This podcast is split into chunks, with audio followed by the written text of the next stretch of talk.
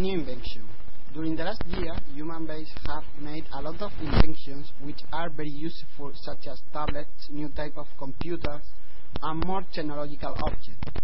One of the most important objects are the tablets. These objects are very used by the people who need surf on the net and be in contact with many people by sending emails, documents, etc. With these tablets are also come the Android system with which you can download many applications. Thus, you can pass much time enjoying of your tablet.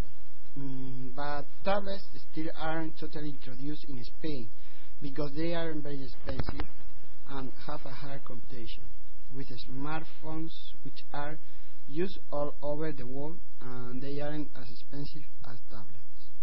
Finally, from my point of view, the tablets are one of the most important objects of this year.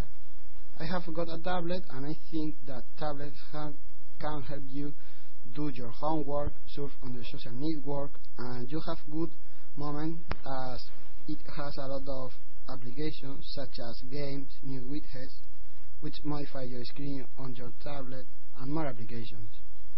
In general, tablets are very amazing.